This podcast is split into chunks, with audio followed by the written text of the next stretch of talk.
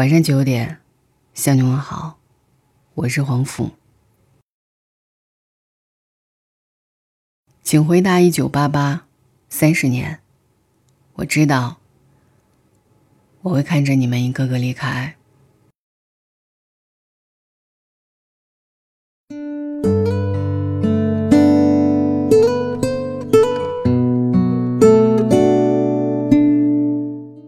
还记得吗？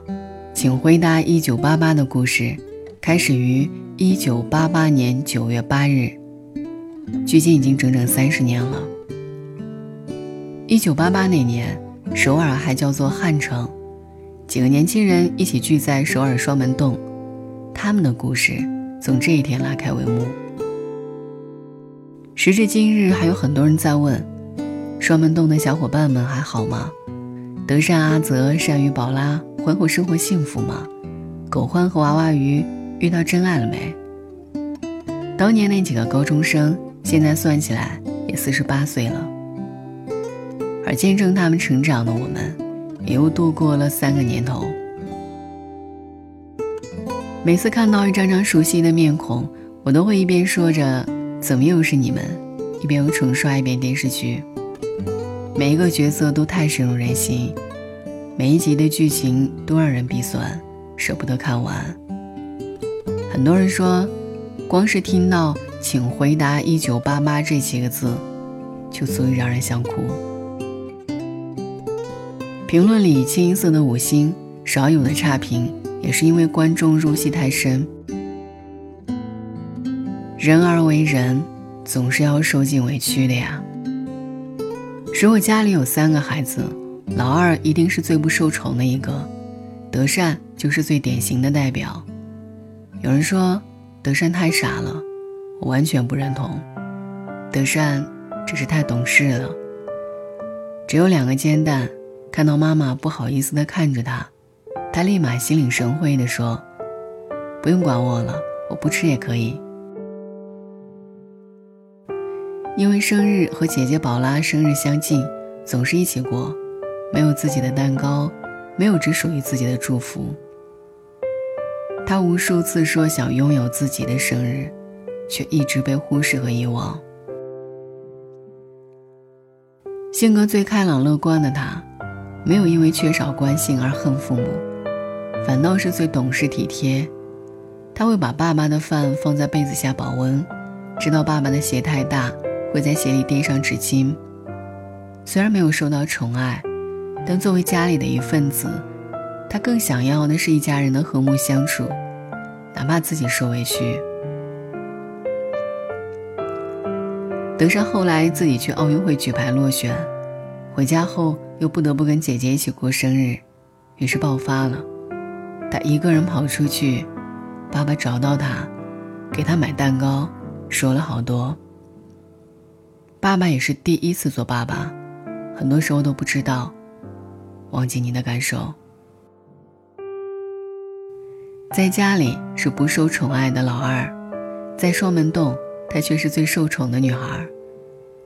或许每一个青春女孩在对爱情有过无限期待的同时，都伴随着自卑和犹豫，不敢试探喜欢的人心意，拿不准心中真切的想法。会因别人不经意的举动患得患失。喜欢一个人，一定要让他知道，我欺负你是因为我爱你。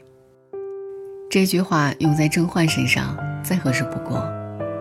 甄嬛和德善住在同一栋楼里，只是甄嬛家境优越，而德善呢一家五口却挤在阴冷潮湿的地下室。他们是小伙伴里。靠得最近的一对，却也是最不对付的一对。甄嬛无数次的把德善惹毛，却总是摆出一副好戏得逞的欠揍模样。她假装调皮，实际上温柔深情。为了和德善一起上学，她会在门口一遍遍拆解鞋带，直到他出现，再假装不耐烦的走开。直到迷糊的德善没有带雨伞。他看到外面下雨，就特意的给他送过去，结果自己淋着雨跑回了家。在拥挤的公交车上，他用自己的身体为德善开辟出一片天空，挡住了其他男生，脸上却露出无所谓的表情。甄嬛的爱情没有一丝丝杂质，她一直偷偷爱着德善，在不经意间流露出对德善的爱，又用尽全部的力气去隐藏。爱一个人就像打喷嚏一样，根本是忍不住的。从他的眼神中，我们可以看出他对德善无善宠溺的爱意。他一直在保护德善。当德善用尽所有的尊严去争取和他的爱情时，却被一次次拒之门外。双门洞五个人里，最让人心疼的就是甄嬛。他爱得太过于小心翼翼，一次次将爱情从自己的手中溜走。他喜欢德善，默默守护在德善身边。当他鼓足勇气表白时，却发现好朋友阿泽也对德善怀有好感。三个人的电影，终究有一个人不允许留下姓名。有一种爱叫做放手，他默默收拾起自己的感情，成全了阿泽和德善，也是成全了自己。最后的那个红绿灯，压根不是上天在捉弄他，搞怪的不是红绿灯。不是时机，而是我数不清的犹豫。如果在一开始他就能够坦白自己的心意，告诉所有人，我喜欢的人是德善，那么后来的一切都不会发生。如果没有一次次的退缩，将会是一段多么美好的爱情。甄嬛对德善的爱很认真，认真中又带着怂。但比起时期，爱情更多需要的是勇气。你不去争取，就不要怪他溜走。就像刘若英在《后来》中所唱的那句：“后来，终于在眼泪中明白，有些人一旦错过就不在。”我们每个人都想做简单的阿泽。却活成了犹豫的甄嬛。会有一个人，爱你像山溪般清澈。很多人在年轻时都像德善对甄嬛一样，奋不顾身的去爱，结果伤痕累累。在一次次主动却吃了闭门羹之后，累了怕了，不愿意再被爱情所伤害。这时候。如果有人张开温暖的怀抱，坚定地将我们保护在身后，很多人便会投入温柔乡。阿泽或许就是这样，一直以来，他都被德善当做弟弟对待，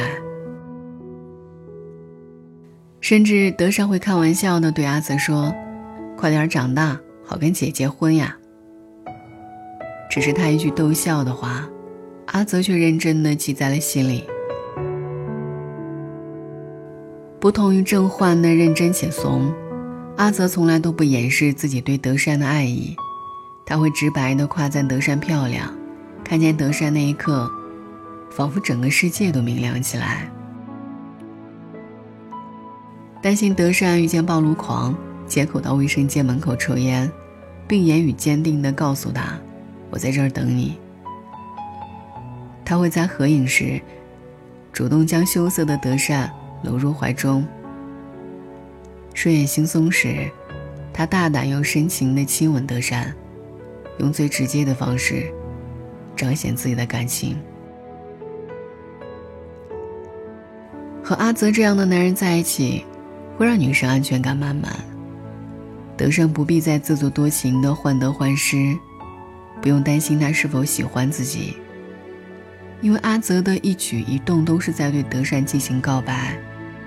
我非常非常喜欢你，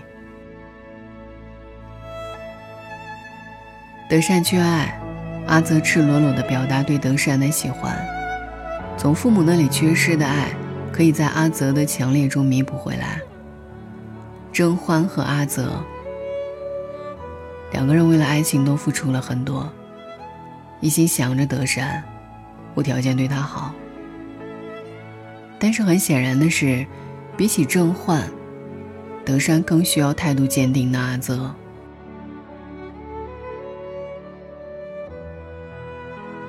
别让爱在心口难开。最后一集里，宝拉和善宇结婚，不善言辞的宝拉父亲写了一封信，父女俩隐藏已久的爱与心意，都放在文字里，用力表达了出来。虽然我不完全懂你的心，但每次你喊我宝拉的时候，我也知道，是让我看看你的意思。不是夹个菜给我的时候，我也知道，你是爱我的意思。但我为什么就一直装作不知道呢？这一点最让我心痛和愧疚。宝拉呀，二十七年前的这个时候吧，听到你妈妈的惨叫声，随后就听到了你的啼声。爸爸至今依旧记忆犹新。当时那个浑身血污的婴儿。什么时候长这么大了，还出嫁了？宝拉呀，希望你不要忘记，从你出生的那一刻开始，你就是爸爸最珍贵的宝石了。我爱你，我的女儿，无比感谢你成为我的女儿。如果你爱你身边的人。一定要大声说出来，别让时间变成帮凶，让彼此充满误会与错过。那些世界上能守护你的，和你想守护的人，只有他们，你不能不爱他们。对不起，人生总是充满遗憾。故事的最后，双门洞所有人都搬走了，人去楼空，所有的往事和欢声笑语，一瞬间戛然而止。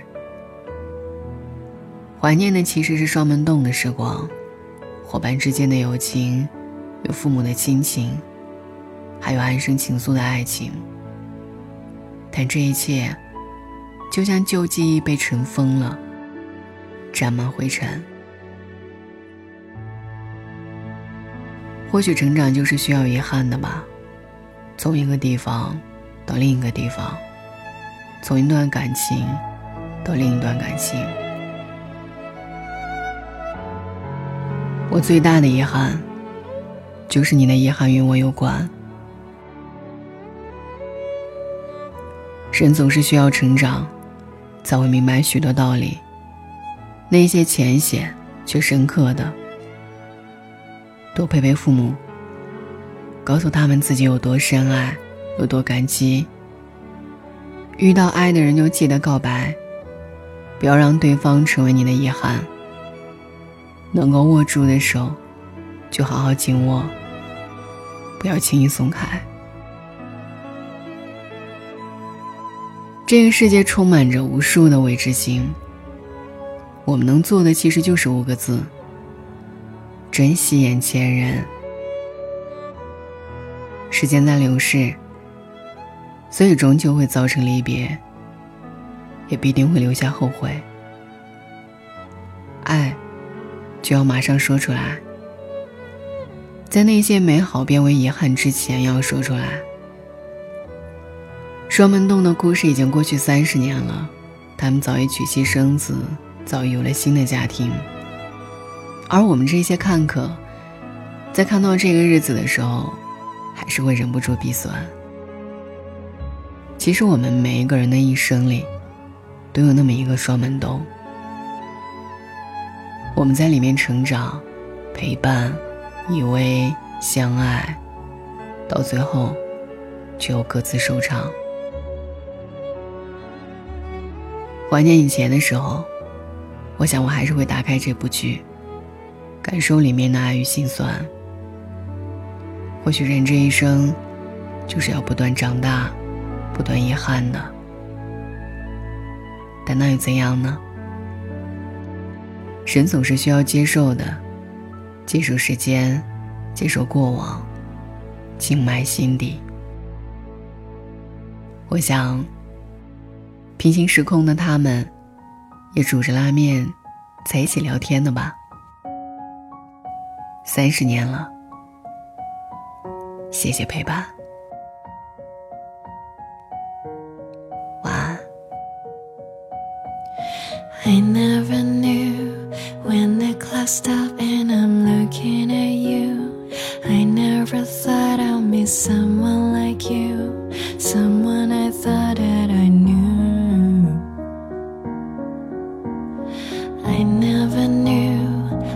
Should have known something wouldn't